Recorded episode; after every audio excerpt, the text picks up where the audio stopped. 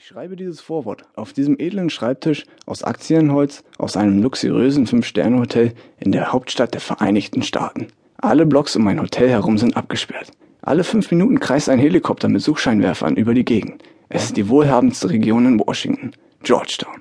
Ein Dutzend Mitarbeiter des Secret Service und weitere hundert Polizisten räumen die Straßen und stellen sicher, dass es keiner in den abgesperrten Bereich schafft. Jetzt geht es los. Zwei schwarze Geländewagen führen die Kolonne an.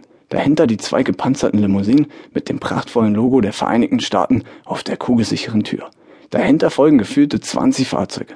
Jeeps, Krankenwagen und sogar ein SWAT-Team springt mit ihren geladenen Maschinenpistolen aus den Van. Das ist besser als Kino.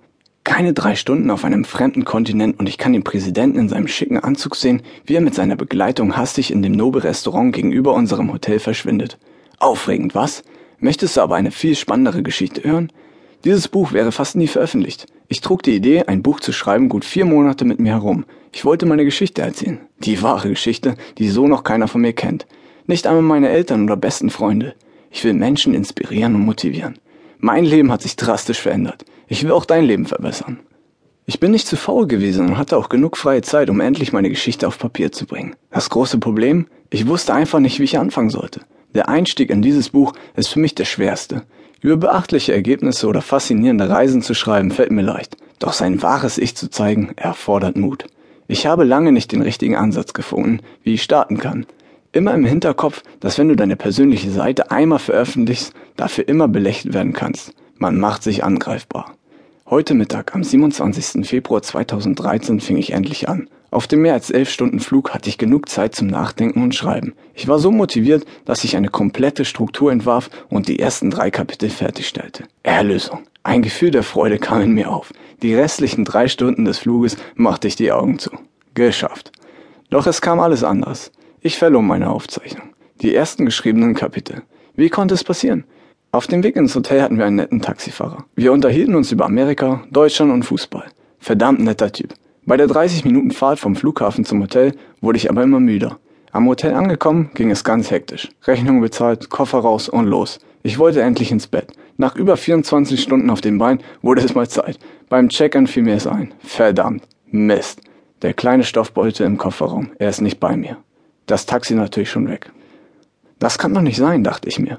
Da habe ich endlich mal den richtigen Einstieg in mein erstes Buch gefunden und schon verschluckt eine Großstadt meine wichtigen Aufzeichnungen. Ich hatte alles ins iPad geschrieben und das liegt jetzt in einem kleinen Stoffbeutel in einem Taxi.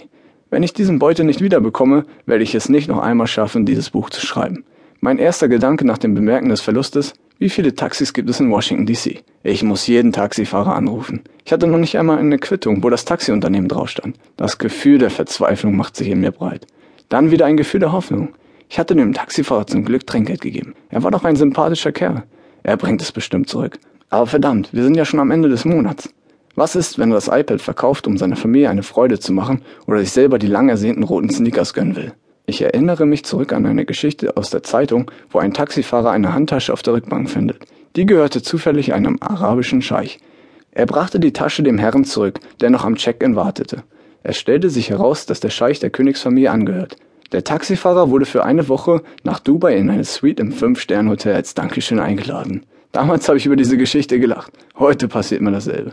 Eins stand jetzt schon für mich fest. Sollte ich das zurückbekommen, was einen hohen immateriellen Wert für mich bedeutet, muss ich eine Menge Trinkgeld auf den Tisch legen.